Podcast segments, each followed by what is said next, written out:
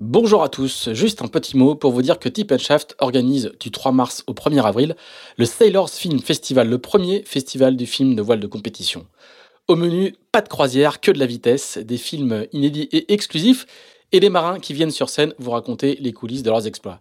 Cette année, le Sailors Film Festival passe par Lorient, Brest, Bordeaux, La Rochelle, Paris au Grand Rex, La Ciotat, Lyon, Marseille, Montpellier, Rennes et Nantes. Vous pouvez retrouver toutes les infos et notamment les dates sur sailorsfilmfestival.com. Venez, on vous attend.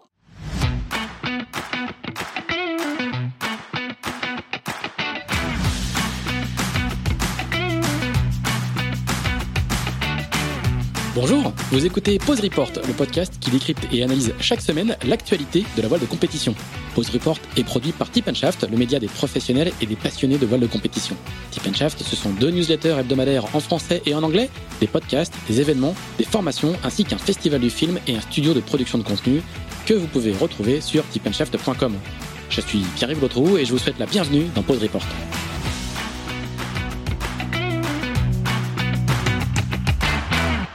Bonjour à tous et bienvenue dans ce 66e épisode de Pause Report, le podcast hebdomadaire de Tip Shaft qui explique, décortique, décrypte et analyse l'actualité de la voile de compétition sous toutes ses coutures en compagnie des meilleurs experts. Nous sommes le mardi 29 mars, il est exactement 9h41 et nous allons parler de voile olympique puisque s'ouvre vendredi le premier grand rendez-vous de la saison, le Trofeo Princesa Sofia qu'on appelle également la semaine de Palma, épreuve qui compte pour les World Cup Series et qui réunira toutes les disciplines olympiques représentées lors des prochains Jeux de Paris 2024. Nos invités sont le directeur de l'équipe de France, Philippe Mourniac, qui a succédé à Guillaume Kellino, promu directeur technique national à l'issue des Jeux Olympiques de Tokyo. Bonjour Philippe. Philippe qui est à Biot dans les Alpes-Maritimes. C'est ça Philippe? Oui, exactement. À Biot et en attente du vol pour aller sur Palma retrouver tous les athlètes. Palma, où est euh, notre deuxième invité, Benjamin Bonneau, qui est le nouvel entraîneur de l'équipe de France de NACRA 17. Bonjour Benjamin. Bonjour à vous.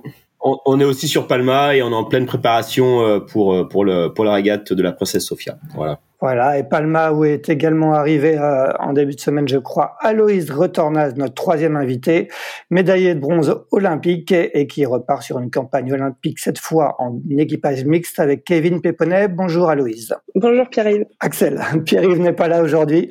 Pierre-Yves n'est pas là aujourd'hui. C'est Axel qui est, qui est aux commandes. Carrément. Pas de problème. Euh, Philippe, on va commencer par toi. Euh, tu as été euh, coureur olympique, tu as participé à la Coupe de, de l'Amérique, tu as navigué en Norma, en match racing sur des maxi. Tu as été aussi entraîneur de, plusieurs séries hein, en équipe de France, euh, notamment des, des 470 lors de l'Olympiade précédente. Qu'est-ce qui t'a décidé à accepter ce rôle d'entraîneur de l'équipe de France quand on t'a proposé la, la succession de, de Guillaume Chiellino l'été dernier? Bah, la décision, elle n'a pas été simple à prendre parce que parce que c'est quand même euh, un, un, poste vraiment très différent de tout ce que j'avais pu connaître pour l'instant. Mais euh, ce qui m'a fait basculer, c'est euh, l'opportunité unique qui était devant moi. les Jeux Olympiques en France, à la maison, ça arrive au mieux une fois par siècle. Donc, euh, quand on a la chance d'être euh, en âge, soit de pouvoir être un sportif, soit de pouvoir être dans l'encadrement, bah, c'est une opportunité qu'on prend ou qu'on prend pas. Quoi. Donc, euh, j'ai vraiment pris du temps pour mûrir ma réflexion.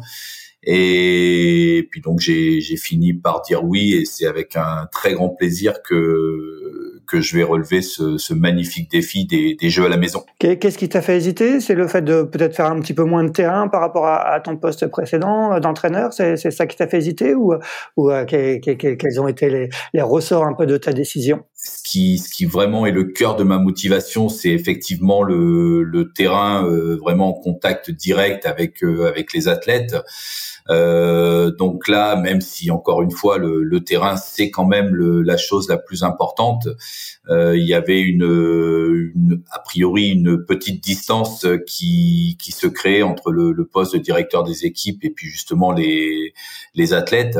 Donc, euh, donc oui, oui, j'ai pris le temps de, j'ai pris le temps de réfléchir à tout ça. C'est, c'est quand même des choses un peu plus, enfin, un peu différentes, avec peut-être des aspects administratifs un peu plus importants. Euh, donc, euh, fallait vraiment que je pèse le, le, pour et le contre pour être sûr de moi. Et puis à partir du moment où le choix a été fait. là, il n'y a plus de de, de questionnement, il n'y a plus de retour en arrière possible. Enfin, c'est ma façon de fonctionner. C'est c'est parti. L'objectif est devant nous, il est magnifique et on y va à fond. Est-ce que tu peux justement nous expliquer quel, est un peu le, rôle du directeur de, l'équipe de France ou des équipes de France Je sais pas comment on dit exactement. Bah là déjà, il y avait, euh, il y avait comme on rentrait des Jeux de Tokyo, il y avait une euh, part de travail importante pour euh, tirer tous les bilans de Tokyo. Ensuite, il y a eu un autre aspect du travail qui était bah, de définir le projet Paris 2024 et donc pour nous Marseille 2024. Donc la façon dont on avait envie de fonctionner, ce qu'on voulait mettre en place. Ensuite, bah, il y a tout l'environnement, hein, le, staff, euh, l'équipe de France euh, en 2022 à construire. Et puis, euh, puis on a commencé à vraiment rentrer dans de dans de l'opérationnel 2024, hein, parce qu'entre temps, bien sûr, euh, les choses se sont pas arrêtées. Hein, les, les athlètes continuent à naviguer, les séries continuent à tourner, mais euh, vraiment rentrer dans l'opérationnel à partir du, du mois de décembre et puis pleinement dans l'opérationnel depuis janvier, parce que là, toutes les toutes les séries se sont mises en marche à travers des, des sessions d'entraînement, alors aussi bien en France sur certains plans d'eau, Marseille en particulier, que qu'aux Canaries, à Lanzarote, à Villamora, et puis là depuis un petit moment sur Palma, puisque là donc on va on va assister la semaine prochaine à la, à la rentrée des classes, hein, la, la, première grande compétition internationale que alors bien sûr nous Français, mais l'ensemble de la voile mondiale attend avec impatience. Ouais, on, reparlera de Palma tout à l'heure. Euh, un de tes rôles, donc, a été aussi, tu disais, de, de construire, de bâtir l'équipe de France pour 2022. Et le staff, est-ce que le, le, le, staff de l'équipe de France a, a, beaucoup évolué par rapport à, celui qui, qui était présent sur la dernière Olympiade? Bah, il y a déjà la, la, la première chose, c'était effectivement de, de, questionner les personnes qui étaient déjà en place sur euh, leur volonté. Euh, donc, on a quelques entraîneurs qui ont euh, préféré euh, bifurquer, faire autre chose. Il reste toujours euh, présent, hein, pas très loin de, de l'équipe de France, mais une, une volonté de, de, de, sortir un petit peu du fonctionnement 100% olympique. Donc globalement, globalement, il y a quand même pas mal de, de, personnes qui étaient déjà présentes sur les, les précédentes préparations olympiques et, qui sont à nouveau investies sur ce projet Marseille 2024. Et puis on a des des, des nouvelles têtes. Alors c'est pas des nouvelles têtes pour le milieu, hein, parce qu'on on se connaît, euh, on se connaît tous parfaitement. Ça pouvait être des personnes qui intervenaient sur d'autres groupes que l'équipe de France. Il y a eu des transferts entre séries. Hein, ben, Benjamin par exemple qui est passé du du FX, euh, entraîneur national des FX, donc sur les dernières Olympiades, euh, au poste aujourd'hui d'entraîneur national du, du NACRA 17. Donc donc voilà, oui, c'est un c'est un c'est un très beau staff. Euh, qui est pleinement en action depuis euh, depuis plusieurs mois. Et, donc, ben, j'espère qu'on va vivre des, des, choses magnifiques tous ensemble euh, jusqu'en 2024. Euh, justement, bah, la transition est toute faite. Benjamin, tu, tu étais effectivement entraîneur des, des 49ers FX sur, sur la, pré la, la, précédente Olympiade. Pourquoi ce changement? Pourquoi aujourd'hui le, le, NACRA? Et, et j'imagine que pour toi, c'est un, un, un, beau nouveau challenge? Ouais, bah exactement, hein, c'est ça, c'était c'est le challenge qui m'a qui m'a motivé. Euh, bah ça faisait neuf ans que j'entraînais le, le FX, le FX que j'ai j'ai contribué à, à, à lancer et c'est vrai qu'au bout de neuf ans, j'avais aussi envie de, de, de voir ce que je valais dans d'autres séries, d'autant que je l'avais fait avant euh, avant le FX, j'avais fait euh, bah, une année avec l'équipe de France match race homme et puis euh, deux ans et demi avec euh, le match race femme et, euh, et je sais la richesse que ça peut avoir de changer de série, changer d'équipe, euh, enfin voilà, être dans, dans, dans, dans, un nouveau contexte. Et là, il y, a, y, a, eu l'opportunité, on m'a appelé, on m'a demandé si ça, ça m'intéressait. J'ai mis un petit peu de temps à, à, me décider, mais, mais au final, ce qui me motivait, c'était un, nouveau contexte, des nouveaux athlètes, une nouvelle dynamique. Et, et c'est super, ça, ça me permet vraiment de, me challenger au, quotidien. Et, ça change quoi justement au quotidien quand on passe d'un support bah, qu'on maîtrise parfaitement au bout de 9 ans, euh, Fortnite FX, au NACRA qui est un, support quand même assez différent. Euh, est-ce que, l'entraîneur que tu es doit, s'ajuster techniquement? Quels sont, Comment on passe comme ça d'un entraîneur d'un support à l'autre? Ouais, bah c'est assez progressif. En fait, euh, avant même de parler de, de contenu, euh, de technique, euh, etc., il y a eu toute la phase de mise en place du, du projet plus global. moi, je suis arrivé dans la série donc au mois d'octobre, où j'ai commencé au début à regarder déjà comment ça se passait. Donc j'ai je que l'automne a, surtout contribué à, à mettre en place le, le, projet général. Et puis, euh, je me suis euh, investi complètement dans la partie technique, euh, donc réglage du bateau, technique, tactique spécifique, enfin toutes les tous les enjeux sur l'eau du bateau à partir, on va dire vraiment du mois de janvier.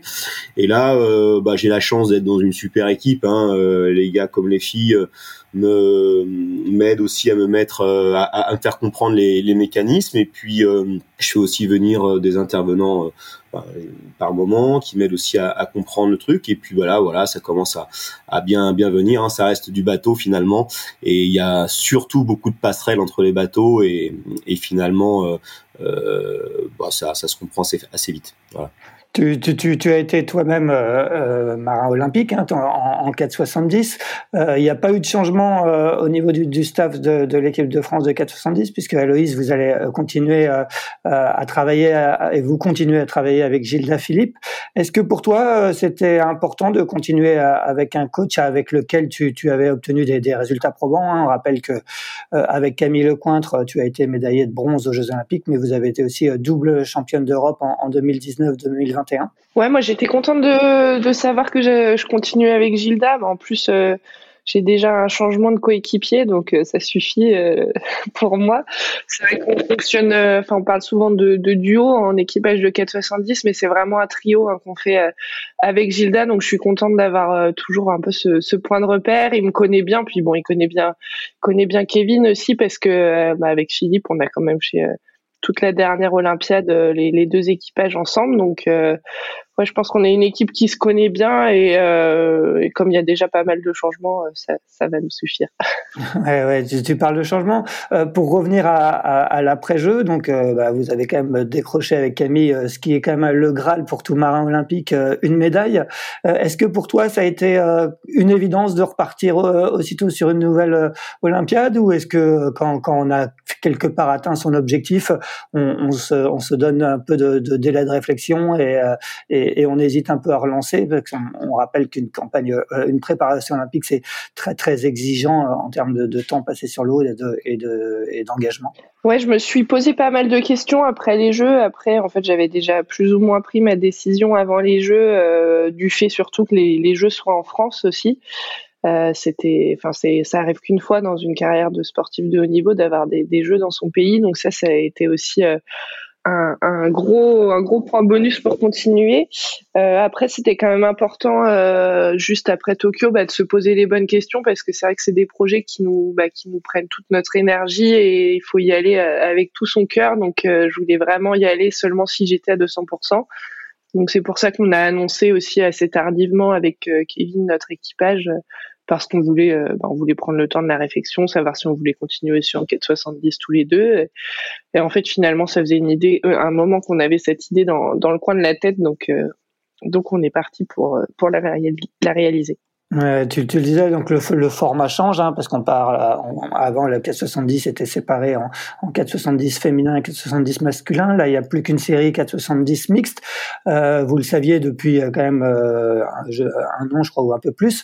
Euh, est-ce que, est-ce que déjà les, les, tractations avaient commencé longtemps en avance avec Kevin, avec peut-être Jérémy, avec d'autres? Comment Est-ce que, est-ce qu'il y avait un peu un, un espèce de mercato qui se faisait entre entre potentiels équipiers en vue de Paris 2024 bah, comme je le disais, euh, ça faisait un moment avec Kevin qu'on qu se posait euh, déjà un petit peu les questions, puis on se faisait souvent des, des blagues euh, déjà depuis deux ans. De toute façon, c'est particulier parce qu'on on faisait déjà beaucoup de déplacements ensemble dans bah, dans les dans les logements. On était amené souvent à être dans, dans les mêmes donc euh, on se connaît très bien et puis on savait que ça allait arriver. Donc euh, donc souvent on se taquinait un peu en se disant qu'on allait se retrouver dans le même bateau euh, dans les mois à venir. Et puis bah, ça s'est fait assez naturellement ouais finalement. Ouais donc toi c'était c'était avec Kevin tout de suite. Tu tu as pas envisagé d'autres d'autres options? Ouais j'ai quand même pris le temps de la réflexion parce que c'est important de bah, de se poser les bonnes questions et puis puis qu'on voit aussi tous les deux euh, qu'on est vraiment euh, encore la, rage au ventre et l'envie d'y aller pour euh, pour Paris. Donc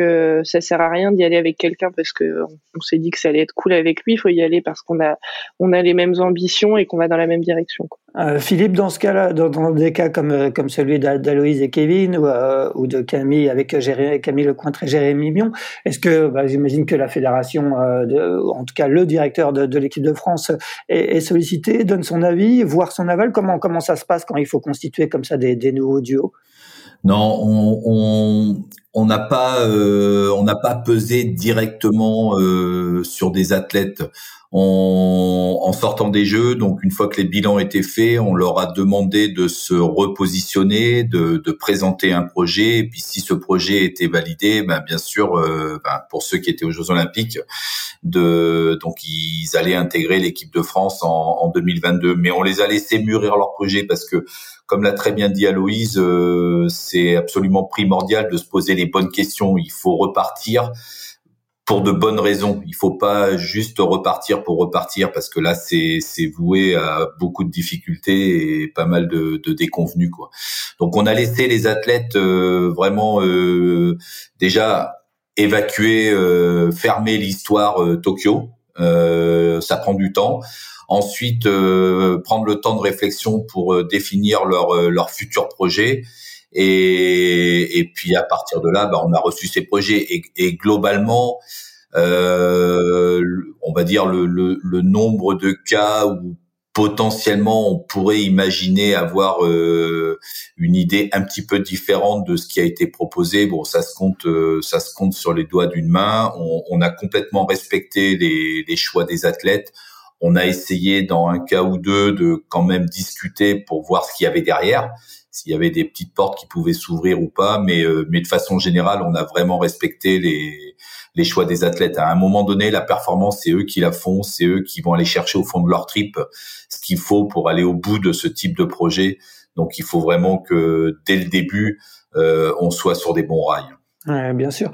Euh, Aloïse, tu, euh, c'est une question qu'on va sans doute beaucoup te poser euh, et qu'on t'a déjà beaucoup posé, mais euh, de deux coéquipières, tu vas te retrouver euh, adversaire de, de, Camille. Forcément, quand on a navigué ensemble, vous, vous étiez ensemble depuis cinq ans sur sur l'Olympiade précédente, ça, ça, ça, doit faire un peu bizarre. Que, comme, comment on gère un petit peu cette, cette nouveauté?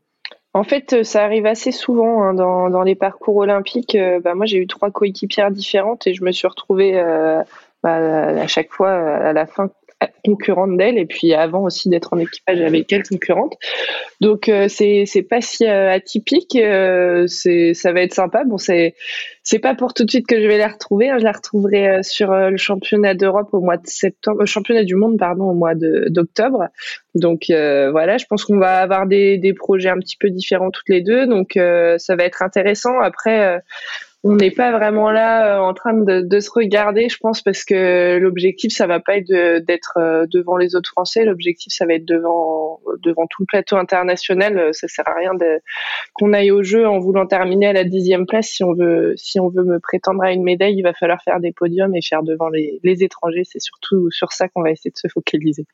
On, parle beaucoup euh, du, haut niveau. Hein, il y a une grosse densité euh, au sein des, équipes de France dans, pas mal de, séries, et notamment donc en 470. Il faut, il faut arriver, comme tu disais, il faut arriver à l'évacuer cette, cette espèce de concurrence interne, euh, la mettre de côté, parce que forcément, il y aura qu'une place au jeu. C'est, c'est quand même aussi un, un, élément important. Ouais, il faut la mettre de côté, puis bah, fonctionner en bonne intelligence. Alors il y a un peu deux options. Soit on décide de, de travailler ensemble pour avoir une équipe forte euh, et monter euh, et se tirer vers le haut tous ensemble parce que il y a quand même pas beaucoup de pays où il y a une aussi grosse densité euh, de bons équipages. Donc soit on peut réussir à fonctionner ensemble et puis tous se tirer vers le haut soit on peut aussi avoir des fonctionnements complètement différents. De toute façon en général à l'approche des sélections hein, on, le voit souvent on l'a vu en, planche à voile sur les, derniers Jeux olympiques les ça s'est plutôt séparé les, les chemins en fin de campagne chacun part un petit peu dans, dans ses options euh, de, de, bah, de travail. Et euh, on n'a pas encore euh, trop réfléchi à comment on allait fonctionner ensemble. Pour le moment, euh, nous avec Kevin, on a on a navigué avec bah, quelques autres équipages français aussi, bah, avec Hippolyte Machetti et Alban, qui étaient elles au jeu en FX. Donc on a un peu navigué avec eux aussi. Euh, voilà, je pense qu'on a beaucoup à s'apporter les uns les autres et ouais, faut pas qu'on oublie que par rapport aux autres pays, on a la chance euh, d'avoir une belle flotte euh, française. T'as as des pays où ils sont tout seuls dans leur coin et ils aimeraient bien avoir avoir cette densité et ce, ce niveau-là à leur côté. Quoi. Philippe, justement, quels sont les, euh, autres duos français en 470 On se focalise bien évidemment sur, les duos les plus connus, euh, Camille Cointre, Jérémy Mion, euh, Aloïse et, Kevin Péponnet. Est-ce que, est-ce qu'il y a d'autres candidats à la place, à la place olympique pour, en 470 oui, oui, euh, tout à fait. Donc euh, en équipe de France, donc en, en 2022, donc on a donc deux équipages, donc Kevin, Aloïse et puis euh, Camille, Camille et Jérémy. par contre, à côté de l'équipe de France, on a un groupe France où donc on a trois équipages. donc deux équipages sont en fait une recomposition de du deuxième équipage garçon qui avaient postulé pour les Jeux de Tokyo, donc Hippolyte Machetti et Sidoine Dantès, qui, euh, à l'image de Camille et, et Aloïse, ben, ont dû se séparer du fait de la mixité. Et la particularité, c'est que Hippolyte donc va naviguer avec Alban Dubois, qui a fait les Jeux Olympiques en FX, et Sidoine va naviguer avec euh, Mathilde Keranga, qui elle a fait les Jeux Olympiques de Rio en, en laser. Donc on a vraiment du un potentiel euh, très élevé pour ces deux équipages. Euh, à côté, donc sous l'impulsion de Gilda Philippe, bien sûr entraîneur national, mais Philippe Boudgour qui s'occupe de l'équipe de France jeune. On a d'autres équipages qui qui poussent, donc comme euh, Hugo Hugo Clémence et puis alors on a vraiment un équipage euh, en équipe de France jeune, donc Mathis et, Lucie. Euh, vraiment très prometteur. Alors, est-ce qu'ils seront dans les cordes euh, dès 2024 pour venir euh, chatouiller un petit peu euh, Aloïs, Kevin, euh, Jérémy et Camille? Bah, ça on verra, mais en tout cas c'est vraiment un équipage très prometteur qui a encore des, des magnifiques choses à faire en jeune et, et j'espère très prochainement euh, chez les seniors aussi. Tu, tu, tu parlais justement, tu, te disais l'équipe de France pour 2022 et le groupe France. Est-ce que tu peux nous expliquer justement comment ça fonctionne et euh, comment sont structurés les différents groupes et qu'est-ce que qu'est-ce que ça change d'être en équipe de France, en groupe France? Quels sont les statuts différents au sein de, de, de, de, de tout ce groupe-là? Alors aujourd'hui, donc sur le projet Marseille 2024, on a une équipe de France et un groupe France. Donc euh, pour entrer en équipe de France en 2022, on, on avait euh, deux grandes possibilités. La première possibilité, c'était pour les athlètes donc qui étaient présents au, au JO de Tokyo. Euh, ayant présenté un projet et ce projet étant validé par les, entraîneurs nationaux, ces athlètes donc euh, repartent en 2022 avec un statut équipe de France.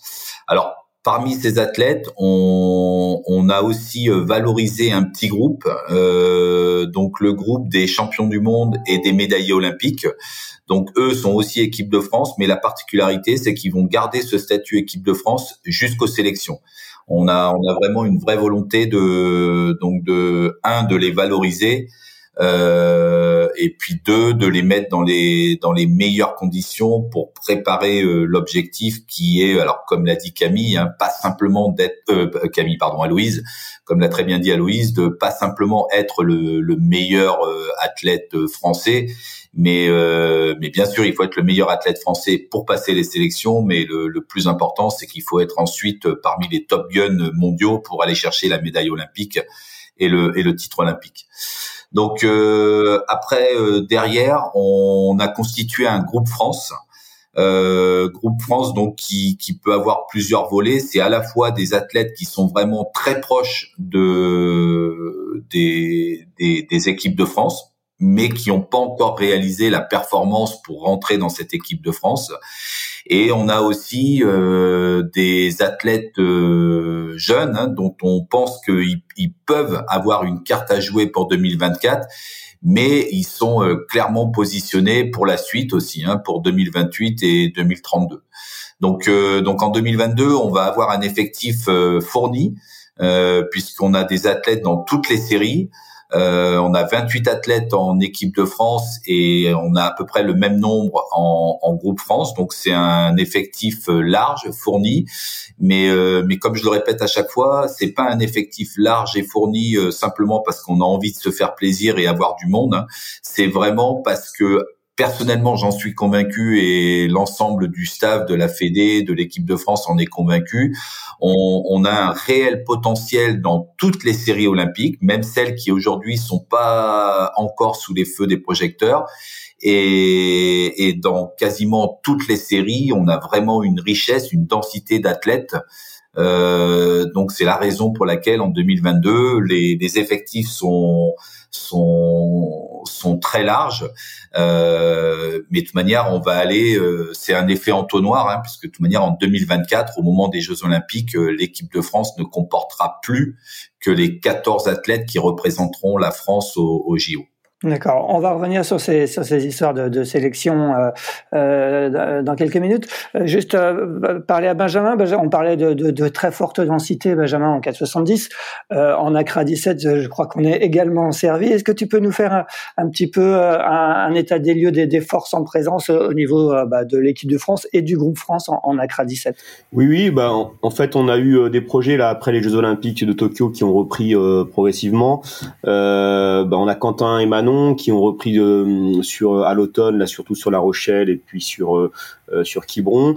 Euh, donc un équipage, ben voilà, hein, qui, a, un palmarès euh, important et et puis Quentin qui qui a aussi un, double projet puisqu'il est aussi sur CIGP, ce qui l'occupe aussi très fortement, mais ce qui lui apporte aussi en même temps énormément d'expérience et d'information et de confiance en lui. Donc c'est c'est vraiment un, projet très très fort et, et prometteur pour la suite. Juste, je, te coupe, on précise Quentin Delapierre et Manon Audinet pour, pour les auditeurs qui qui connaissent pas forcément la voile olympique.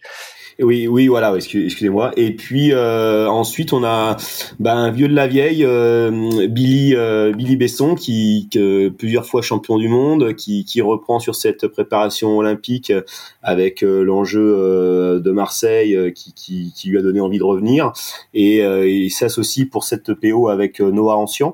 donc pareil, hein, bah là eux ils ont repris parce que en, février parce que Noah était un peu blessé euh, au pied, mais euh, bah là ils ont repris sur le bateau donc en février sur euh, dans le sud de la France et puis là sur Palma donc ils étaient avec moi au mois de ce mois de mars.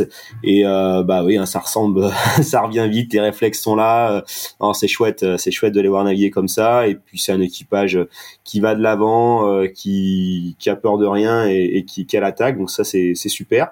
Et puis on a Tim Mourniac et Louberto Mieux Pareil, euh, un équipage qui fait euh, quatrième du dernier pas du Monde à Oman euh, au mois de novembre. Euh, un équipage euh, bah, très complet, plus jeune, hein, atypique, enfin je dirais atypique, différent dans, dans le profil euh, des deux autres euh, équipages avec plus d'expérience, mais un équipage vraiment au taquet et, et qui sur l'eau est vraiment impressionnant. Donc ouais, effectivement une, une équipe de France très très forte. Et derrière, eh ben, ou je sais pas s'il faut dire derrière parce qu'ils sont pas tout le temps derrière d'ailleurs. On a on a les groupes France, donc bah, Titouan Pétard associé à Chloé. Euh, Salou qui euh, bah, qui commence à, montrer des belles choses, Chloé qui qui arrive sur le support, donc il y a encore techniquement euh, un peu des choses à, faire, mais euh, mais mais vraiment un, très très haut potentiel sur cet équipage là. Et, et je dirais que c'est aussi une équipe de France, bah, les, les autres groupes France, donc il y a, y a Billy Margot et puis Léo Marin, il y a Enzo et Roxane et tout ce petit monde là, et eh ben ça monte, ça monte tous les jours et équipe de France France, l'équipe de France, euh, le but du jeu, ils passent tous autour de Boué et, et tous ils arrivent à, à, à, être euh, parfois en tête. Donc il y a, y a, des belles choses, il y a une, équipe très très forte et il y a des bonnes émulations. Là, on voit encore au dernier stage, on était tous autour d'une table en train de réfléchir sur les nouveaux différentiels de Safran et c'était chouette de voir euh, de voir bah, que ça soit des, des, des, plus jeunes ou plus anciens discuter sur ce qu'il faut mettre, combien, à quel moment, etc. Donc euh, il y a un bon effet boule de neige en ce moment. C'est, et, et, on parle toujours de, de Franck Camas. Tu sais que d'où on parle souvent beaucoup de course large aussi. Est-ce, que, est-ce qu'il est toujours dans la course ou, euh, ou, il en est où, Franck? Alors Franck a passé du temps avec nous euh, sur Villamoura là, cet hiver au Portugal. Il, était, il, a fait des tests avec euh, avec euh, avec Pernel Michon. Et bon finalement Pernel a, a, bon, c'était un test. Donc Pernel est reparti en laser et donc Franck a pas pu pas pu faire pas le mal, ce qui était une manière il devait, il devait le faire normalement. Et donc voilà, pour l'instant, bah, Franck il est en stand-by et puis bah, éventuellement ouvert à d'autres possibilités, d'autres ouvertures sur les, les équipières. Mais mais ouais, c'était encore un, un, monstre de la voile dans cette équipe et, et franchement beaucoup de simplicité, beaucoup d'ouverture et euh, et il y a eu des belles choses qui ont émergé. Donc c'était cool. On, parlait tout à l'heure avec Aloïse de, la concurrence interne en, en, 4-7. Elle, elle, est très, elle va être donc aussi très forte en, en, en Accra 17. Comment on gère ça? Quand on est entraîneur Est-ce qu'il faut fixer des règles? Comment on sait qu'il va y avoir notamment en plus il y a, des histoires. Hein. Quentin Delapierre a succédé à, Billy Biesson à la barre du, bateau français. Hein, c'est le JP, donc je ne sais pas si ça crée des inimitiés, mais ça il y a forcément une rivalité peut-être un peu plus importante. Comment, comment on gère ça du point de vue de l'entraîneur? Bah, En fait, effectivement, là, il y a, toute la période de structuration du projet qui permet de répondre à, ce genre de questions. En gros, faut, faut imaginer que la fédération, euh, c'est un peu comme un, partenaire. Euh, euh, partenaire de, de, de, de, leur projet sportif et à partir du moment où euh, ils veulent avoir le partenaire fédéral, ils demandent avoir le partenaire fédéral, bah, le partenaire fédéral il a, il a ses exigences et ses, ses modes de fonctionnement. Donc euh, bah, moi mon, mon, boulot a, a consisté euh, à, à, mettre en place un certain nombre de, de règles de fonctionnement euh, et à partir du moment où ils les acceptent et ils les mettent en place, bah, ils sont dans, dans ce collectif à se tirer la bourre. Et puis bah, ils peuvent aussi faire le choix de d'en sortir Hein, c'est ce qu'expliquait un petit peu Aloïs tout à l'heure. Donc c'est c'est c'est à partir du moment où ces règles où c'est ça devient euh, moins performant pour eux, ils peuvent aussi très bien euh, choisir de, de, se passer du partenaire fédéral ou en tout cas de, de faire autrement. Euh, donc, euh, donc voilà. Donc jusqu'à présent, bah il y a, y a un respect, un respect des règles que j'ai mis en place. Et puis, euh, puis voilà ça reste euh, assez simple finalement. Ça, ça veut dire qu'on peut euh, viser une médaille au jeu en, étant, en se préparant de son côté hors du cadre fédéral, euh, Philippe ou Benjamin?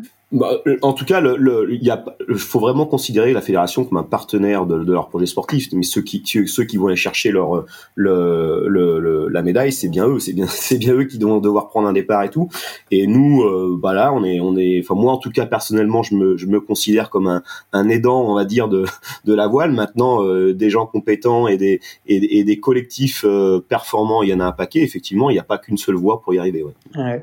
Et, du coup, l'aide fédérale, du moins le fait d'être en équipe de France, qu'est-ce que ça apporte en plus? Ben, J'imagine que ça apporte euh, déjà le, soutien fédéral, le soutien des entraîneurs, et, d'un point de vue un peu plus économique, comment, qu'est-ce que qu'est-ce que ça apporte en, plus aux athlètes? Comment se, structure un peu euh, une PO d'un point de vue un peu plus budgétaire pour les athlètes? Euh, ouais, effectivement, il y a, y a, déjà un énorme. Euh, quand on dit le partenaire fédéral, c'est assez considérable. Hein. C'est aussi pour ça que les athlètes euh, souvent choisissent le fait d'être euh, de fonctionner avec la fédération.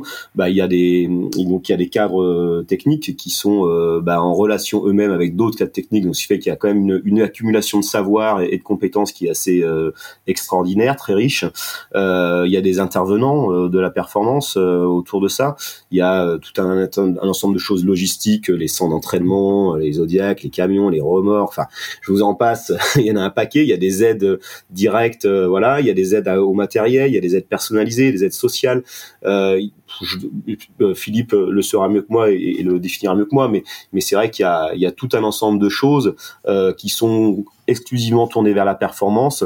Et, et pour les athlètes c'est d'un c'est voilà c'est d'une aide c'est d'une aide considérable. Aloïs justement toi d'un point de vue purement justement euh, euh, structuration de ton projet Comment ça se passe? Comment comment euh, on finance un, une, une, une PO aujourd'hui? Est-ce que c'est compliqué de, de, de vivre d'une PO ben, c'est moins compliqué d'en vivre en tout cas quand on justement quand on fait partie de cette équipe de France et qu'on qu'on fait partie de la fédération, euh, parce que comme le disait Benjamin, bah, il y a tout un, tas d'intervenants qui sont indispensables à la performance, qui du coup nous sont mis à disposition par la fédération. Donc là, je pense euh, aux préparateurs mentaux, euh, à tous les, kinés, médecins qui viennent sur nos déplacements. En fait, ça permet vraiment bah, de, regrouper tous ces gens-là pour qu'ils bah, pour qu'ils puissent servir à plusieurs athlètes déjà. Euh, après, du coup, un, un, fonctionnement individuel, ça devient euh, vraiment euh, très très cher et là, il faut avoir un, un très gros sponsor. Mais à côté de ça, on cherche quand même à avoir des sponsors bah, pour bah, pour tous les extras, on va dire tout tout les tout le matériel qu'on va qu'on va acheter pour bah, pour développer davantage, faire de la recherche et développement, euh, toutes les, les voiles qu'on va acheter tout au long de notre préparation olympique, et puis bah, après tout, tout ce qu'on veut faire aussi autour de notre projet, donc euh, la communication aussi autour de notre projet pour que bah, pour que les gens nous connaissent, et puis aussi pour du coup mettre euh, en lumière les partenaires qu'on trouve. Hein, c'est un peu un, cercle vertueux, donc ouais, on cherche quand même des sponsors pour nous aider dans notre préparation et nous suivre, et puis, euh, bah, à côté de ça, euh, moi, moi, je suis hyper contente hein, d'être dans l'équipe de France parce que c'est clair que c'est, bah, déjà, on appartient à un collectif et puis euh, d'un point de vue financier, bah, ça permet de mettre en place des dispositifs qu'on n'aurait pas sinon. Moi, j'ai, j'ai aussi une convention d'insertion professionnelle. Donc, en fait, je, je suis ingénieur dans une entreprise et je suis je suis détachée pour faire de la voile pas mal de temps dans l'année, donc je bosse environ 50 jours par an et ça c'est vrai que ça, un dispositif qui est mis en place parce que je fais partie de cette équipe de France. D'accord. Euh, Benjamin, euh, on, a fait une interview de, de, de, Quentin Delapierre là il y a, deux semaines avant euh, l'étape France, de San Francisco de CLJP. Euh, il disait que, en parlant de la concurrence interne, il disait que il fallait effectivement pas trop se focaliser dessus et, surtout se focaliser un peu sur la concurrence étrangère. Il parlait de, de la constitution de groupes, notamment d'un groupe composé des Anglais, des Italiens et des Argentins. Il disait au très opaque, mais mais qui produit des résultats parce qu'ils ont été les Anglais étaient médaillés d'or à, à, Tokyo, en Accra, les Italiens d'argent. Est-ce que et il disait qu'il fallait du coup euh, que, les Français fassent de même. Est-ce que euh, est-ce qu'il y a une constitution aussi d'un groupe euh, international autour de, des équipes de, de l'équipe de France de Nacra 17 avec d'autres d'autres tandems, d'autres d'autres équipes étrangères? Oui, oui. Bah en fait, L'important, c'est de savoir est-ce que chaque collectif est, est, performant. Et quand on va chercher des, des, des, des, des équipages étrangers, c'est c'est bien d'avoir quelqu'un qui va très vite à côté de soi, c'est une bonne référence, mais il faut aussi, euh, si on veut essayer d'aller à la même vitesse, faut aussi changer. Donc, euh, faut, faut aussi peser le fait de c'est bien d'être avec des étrangers, mais euh, est-ce que le, le niveau d'échange sera suffisant? Donc moi, euh, l'idée que j'essaie d'impulser, c'est déjà d'avoir un, un, collectif euh, France, un collectif olympique très fort, où, où, il y a des, des échanges au moins un minima pour qu'on puisse avancer. C'est ce qu'on c'est ce qu'on a fait encore la semaine dernière euh, sur euh, sur le différentiel de Safran qui est un élément nouveau là, sur qui, qui fait voler un peu plus les bateaux. Et puis on insère euh, progressivement des étrangers. Donc sur le dernier stage on avait un petit deal avec l'allemand qui fait trois médailles de bronze aux Jeux Olympiques qui est venu avec nous. Donc effectivement c'était une bonne référence mais le niveau d'échange se construit progressivement. C'est-à-dire qu'on on commence à, à, voir ce qui est possible et, et, et, voilà. Et après on a d'autres pistes aussi qui, qui peuvent qui peuvent se greffer à ça euh, voilà, c'est c'est euh, par exemple aujourd'hui là après notre entretien, je vais aller, euh, on va aller naviguer avec euh, des Italiens et et qui, qui vont qui vont plutôt vite. Donc ça, ça se fait soit au coup par coup et puis des fois il y a des il y a des il y a des affinités des affinités qui se font et puis on insère un peu plus dans la durée. Mais à la base, on a la chance en France d'avoir un collectif très fort et, euh, et sur cette base-là, on peut déjà aller très très haut. Et, justement, toi, Aloïse, en, en 470, est-ce que vous vous entraînez avec des, des duos étrangers ou, euh, ou comme, euh, comme le disait euh, Benjamin pour les NACRA, le collectif français est, à la base tellement fort qu'il n'y a pas forcément besoin d'aller chercher une confrontation à l'entraînement avec d'autres, avec des duos étrangers? Alors nous, pour le moment, on a, on s'est pas arrangé encore avec un groupe d'étrangers. Après, il faut aussi voir qu'on est vraiment au début de notre projet. On a commencé à naviguer fin janvier. Euh, on a déjà fait euh, bah, quand même deux stages euh, avec l'équipage italien et un équipage israélien.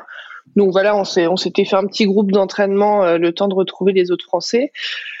Euh, c'est pas encore c'est pas encore fixé donc on, va voir ce qui se passe dans, les semaines à venir mais c'est vrai que pour nous sur la, préparation olympique passée avec Camille on a passé tout, notre temps à s'entraîner avec des polonaises euh, et on finit euh, les deux équipages euh, sur le podium des Jeux Olympiques. Donc on a on a quand même vraiment dressé dans notre bilan que c'était ça avait été un vrai point fort de naviguer avec quelqu'un qui était très proche de nous en niveau. En plus avec le contexte qu'il y avait plus d'équipage féminin puisque ceux qui n'étaient pas sélectionnés au jeu avaient migré en mixte. Donc voilà, on va voir si on le refait sur cette préparation olympique, mais ça peut être des choses assez intéressantes quand même de naviguer avec des gens très proches de nous en niveau. Philippe, pour, pour, pour revenir sur donc sur ce sur ces histoires de sélection, quel est un peu est-ce que le processus de, de sélection jusqu'au bah, jusqu'à l'annonce de, des heureux élus pour Paris 2024, en tout cas pour le sur, le plan d'eau de Marseille, comment comment ça va se passer et, et quand seront connus bah, le, les noms des,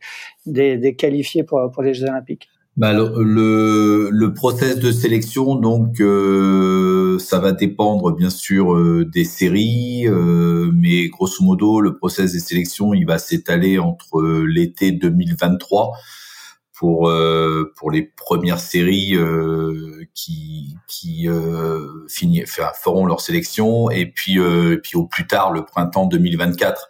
Donc donc voilà, on a on a pas mal d'idées. Enfin, c'est manière, c'est un des gros sujets euh, de l'année 2022 parce qu'on veut être en capacité euh, dès la fin de l'année 2022 de, de basculer en 2023 avec une idée très claire et pouvoir partager cette idée très claire avec les acteurs, hein, donc les, les athlètes hein, qui sont en première ligne de, de la façon dont on va euh, organiser ces sélections. D'accord, donc ça, ça, veut dire que, que en, début 2023, ils, ils, seront fixés sur euh, euh, bah, sur sur le, le, le, process exact de, de, sélection? Oui, oui, oui. Bah, on a déjà des grandes idées de ce qu'on veut mettre en place, mais euh, mais encore une fois, vraiment l'objectif, euh, c'est que c'est que quand on attaquera euh, l'année 2023, euh, ben, déjà à minima les séries qui potentiellement auront leur sélection pendant l'été 2023 euh, sachent de la façon la plus claire et la plus nette possible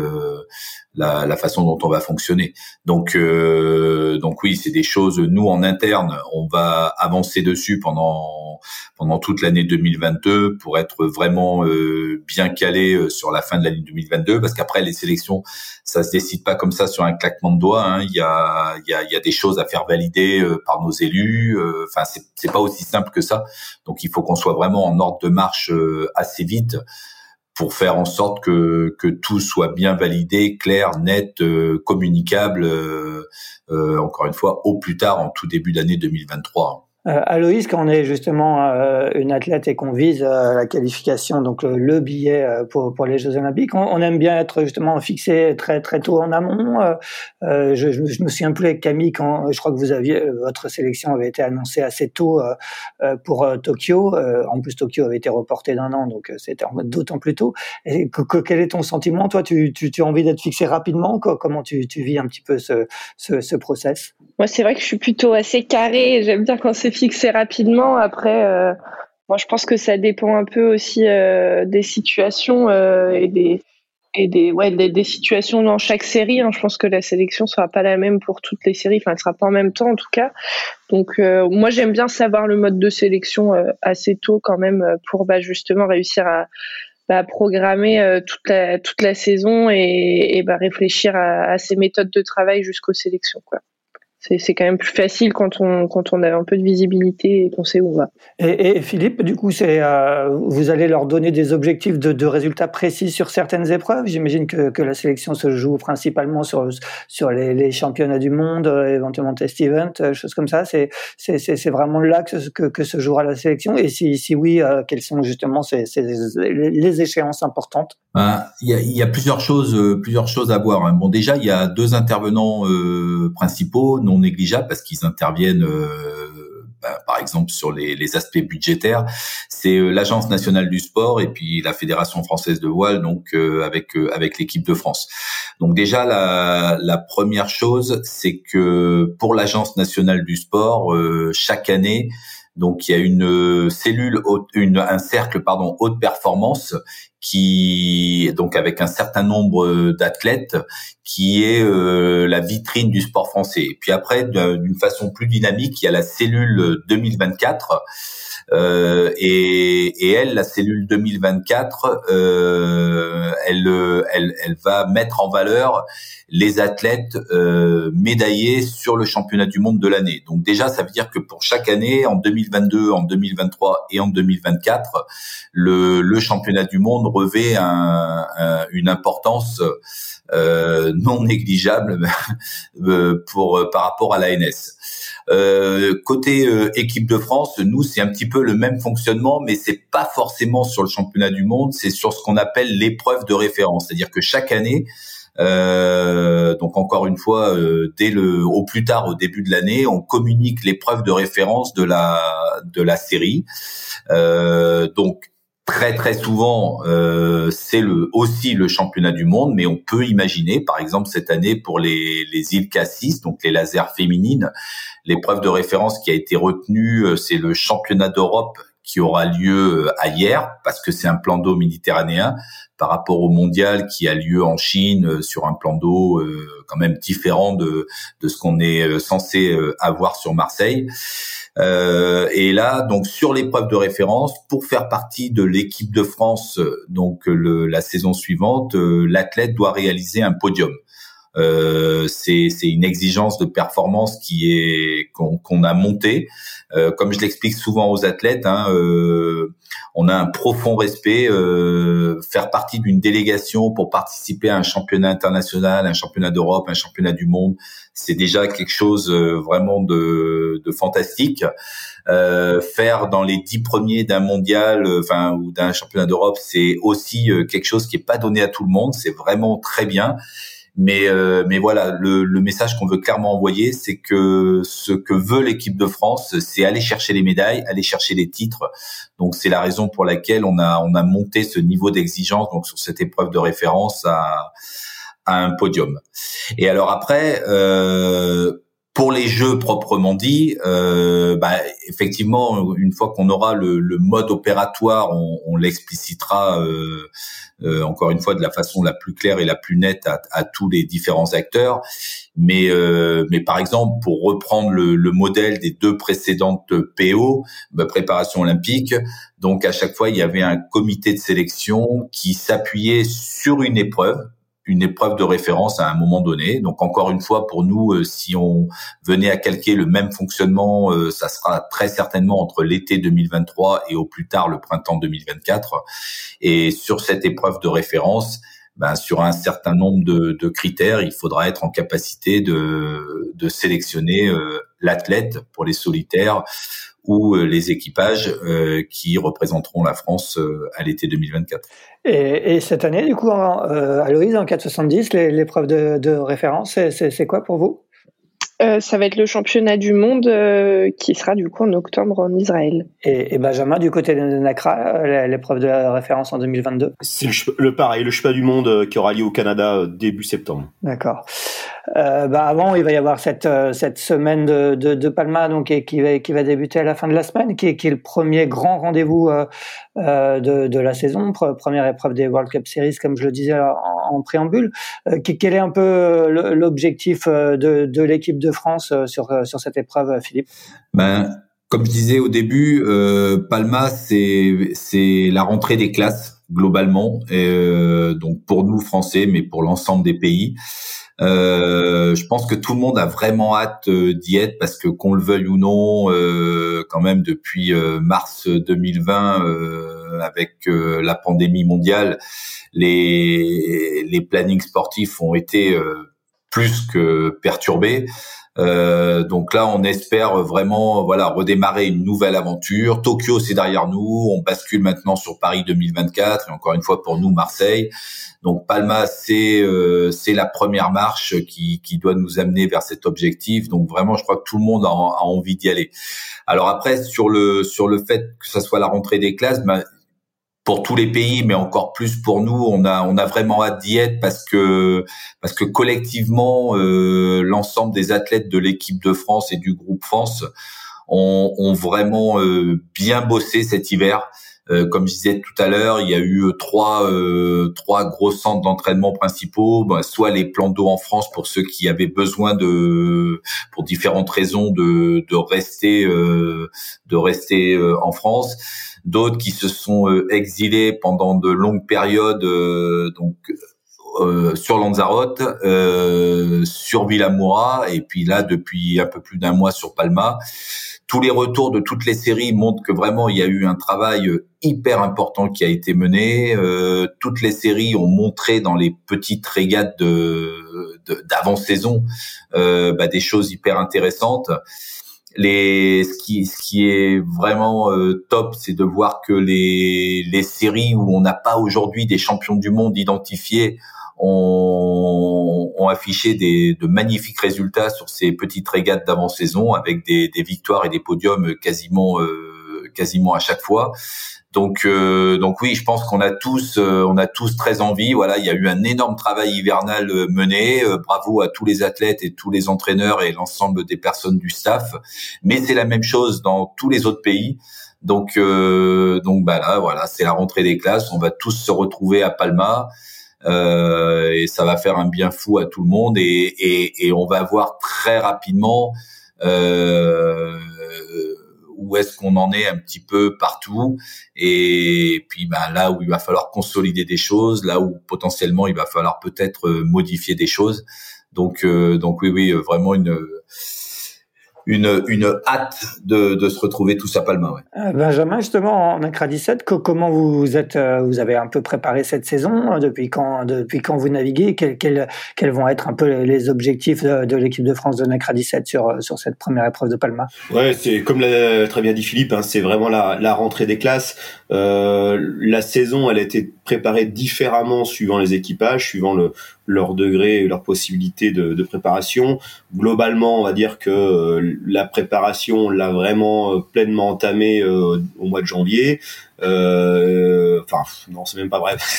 Euh, pour certains, ça a été en février, et pour d'autres, ils, se sont jamais arrêtés. Donc, euh, non, il y a vraiment des préparations très différentes.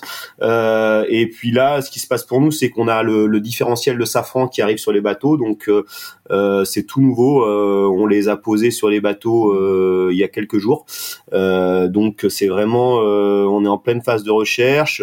Il y en a qui ont eu des, des étrangers qui ont eu des systèmes un petit peu plus tôt que nous, donc qui ont peut-être un mois de préparation un peu plus que, nous. Donc, on est vraiment en phase de recherche, qui peut quand même occasionner quelques hum, différences assez importantes sur la vitesse du bateau. Mais tout ça, ça devrait se lisser dans, les deux trois prochains mois. Mais en tout cas, on a on a hâte d'y être, on a hâte de, de voir euh, ce que ça donne. Et puis euh, et ouais ouais, on est on est là pour ça, donc c'est c'est cool. Mais qu'est-ce que tu appelles le, différentiel de, safran pour, que les gens comprennent bien? En fait, c'est le fait de, mettre un peu plus de portance euh, sur le sur le, la possibilité de régler les safrans en dynamique. Donc euh, un peu plus de, différentiel de, de, portance positive sous le vent et euh, du différentiel négatif au vent. Donc euh, ça permet globalement, en, en, ça permet au bateau de voler beaucoup plus tôt. Euh, là, à partir de, de 9-10 nœuds, on va commencer à, à voler et euh, bah, du, du, coup, ça, ça change les, ça change les réglages de voile, euh, la technique, euh, la tactique, euh, la manière de prendre les départs. Enfin, il y a c'est une grosse révolution dans, dans le monde du NACRA 17 et, euh, et voilà et c'est, c'est, c'est tout nouveau donc euh, bah, on découvre ça là tous tous les jours. Et, et toi Loïse, euh, qu'attends-tu un peu de cette première épreuve de, de la saison? Tu disais vous avez vous, vous avez recommencé cette votre préparation assez récemment. Tu, tu y vas dans quel état d'esprit avec avec quels objectifs? Bon alors clairement on n'y va pas avec des objectifs de résultats vu que c'est vraiment le le tout début, mais euh, par contre, ça va être vraiment la première épreuve euh, mixte pour euh, notre discipline. Hein. Il y avait déjà des épreuves l'an dernier, mais bon, il manquait quand même tout le plateau olympique. Donc là, ça va vraiment être un peu la, la, grande la grande surprise. Donc euh, ça, ça, va être cool. On va pouvoir aussi comparer un peu les duos euh, qui ont plutôt choisi bah, d'avoir des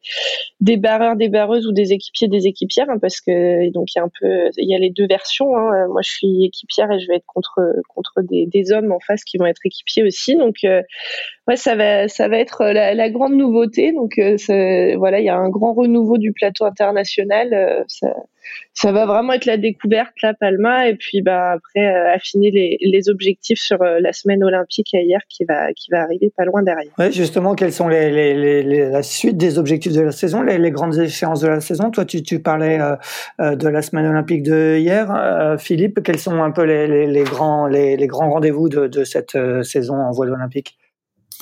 Bah, on voit l'Olympique, donc on a le ben, Palma, donc euh, la semaine prochaine, le, la semaine de hier. Après, on a d'autres semaines bon, qui ont perdu un petit peu de leur splendeur, mais qui restent euh, et dans certaines séries surtout qui restent quand même des, des éléments incontournables comme Medenblick, Kill.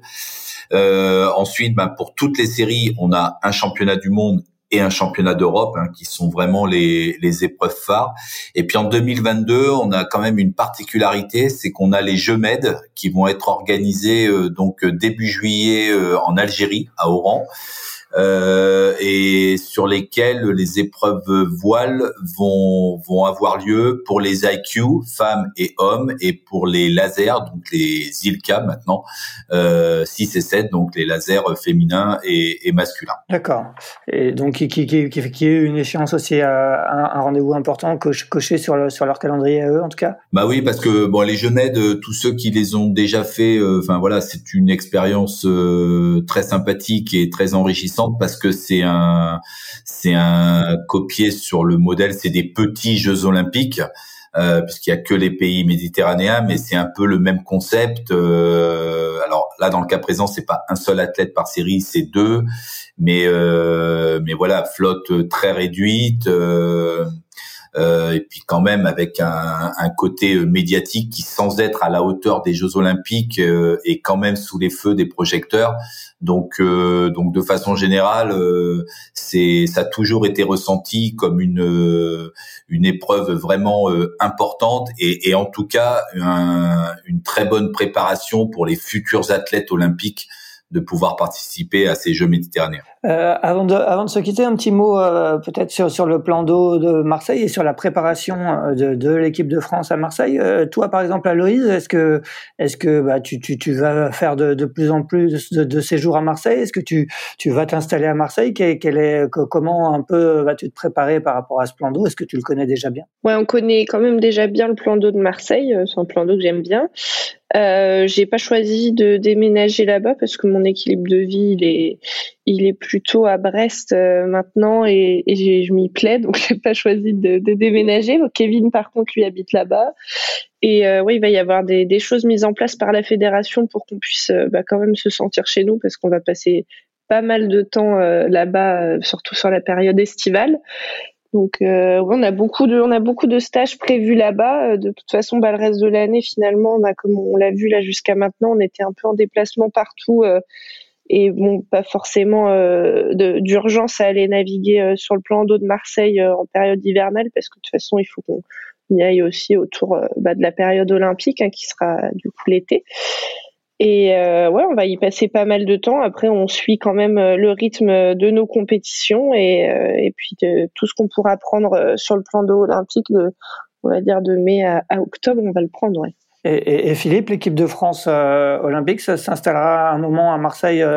tout le collectif sera un moment à Marseille à partir d'un moment précis. Comment comment vous allez organiser un petit peu ça dans la montée en puissance vers vers ces Jeux de Paris 2024 bah là, grosso modo, donc euh, dès cette année, hein, le, la période entre le mois d'avril et fin novembre euh, est une période chargée où les séries vont, vont venir passer du temps euh, donc sur le sur le plan d'eau de Marseille. Donc on aura effectivement bah, des semaines où ça sera juste une ou deux séries qui seront présentes, des semaines où il y aura euh, plusieurs séries et puis euh, même des, timings dans l'été où, où quasiment l'ensemble de l'équipe de France euh, sera sera présente.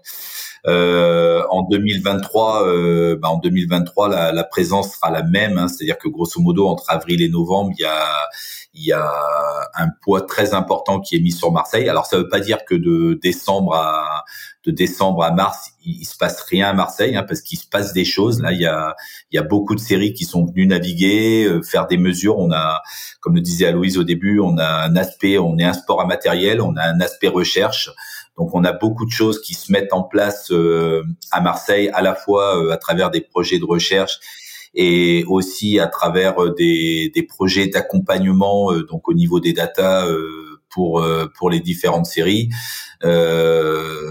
donc donc voilà, il y a y a y a un gros temps de présence sur Marseille qui est prévu. Et puis après pour 2024 une fois que nos athlètes seront sélectionnés, euh, oui, bien sûr, là, il y aura, il y aura la mise en place d'un d'un plan euh, spécifique pour euh, pour préparer au mieux euh, donc les jeux. Mais par contre, j'insiste, je rebondis juste sur ce qu'a dit Aloïse. Nous, le, le mot d'ordre au niveau de l'équipe de France, on a, on a absolument imposé à personne de, de déménager à Marseille. Euh, l'équilibre euh, familial, l'équilibre euh, socio-professionnel nous nous est toujours apparu comme le, le point le plus important. donc ça a été des réflexions menées à échelle individuelle, mais mais en aucune manière il a été imposé, ben, par exemple à Aloïse de, de déménager à Marseille. Sa vie, elle est à Brest. Euh, elle va passer un temps très, enfin important euh, sur euh, Marseille. Donc, si jamais elle avait fait le choix de s'installer à Marseille, bah, forcément il y a des, il y a des avantages hein, parce que le soir elle rentre chez elle dans son cocon marseillais, etc. Mais par contre, on a vraiment tenu à ce que, à ce que chacun réfléchisse bien sur son son cocon et reste vraiment dans les dans les meilleures conditions pour pour préparer au mieux ces Jeux Olympiques. Très bien. Benjamin, un dernier mot euh, du côté des, des NACRA. Vous, vous vous êtes surtout entraîné à, la Grande Motte euh, pendant, pendant l'hiver, c'est ça? Est-ce que est-ce qu'il y a, il y a c'est, le centre d'entraînement des NACRA, c'est plus du côté de la Grande Motte? Non, pas, forcément. Euh, enfin, le, en fait, on s'est beaucoup entraîné à la Grande Motte, au pôle France de la Grande Motte jusqu'à Noël, parce que bon, voilà, les conditions étaient encore intéressantes là-bas, puis on avait un certain nombre de travail spécifique à faire sur place. Puis après, on, a, on s'est déplacé sur Villamoura. Il y avait sur janvier-février pour avoir des, des conditions un peu plus clémente euh, et puis être au contact. Il y avait euh, une quinzaine de bateaux sur euh, sur une régate là en février sur sur Villamoura. Donc ça nous a permis de faire du volume avec des températures un peu plus proches de des 18-20 degrés. Et puis bah là on est sur Palma et ensuite on va on va mettre un camp de base sur Marseille. Euh, bah là de fin avril, euh, aussitôt la semaine de hier euh, finie, on est sur Marseille et puis euh, jusqu'à euh, fin novembre décembre prochain, on on est on, va beaucoup beaucoup beaucoup passer de temps sur Marseille. Voilà. Très bien. Eh bien, merci à tous les trois. C'était très complet. Euh, vaste tour d'horizon de, de, cette année olympique qui s'annonce bien chargée comme les suivantes. Euh, on vous souhaite bah, le meilleur, Aloïse euh, et Elena Kra euh, à Palma cette semaine, quand on va vous suivre attentivement. Et on vous retrouve après à hier, fin avril. Merci à tous les trois. Et, et on se retrouve, quant à nous, la semaine prochaine pour le 67e épisode de Pause Report. Bonne journée à tous les trois. Bonne journée. Merci. Merci. Bonne journée.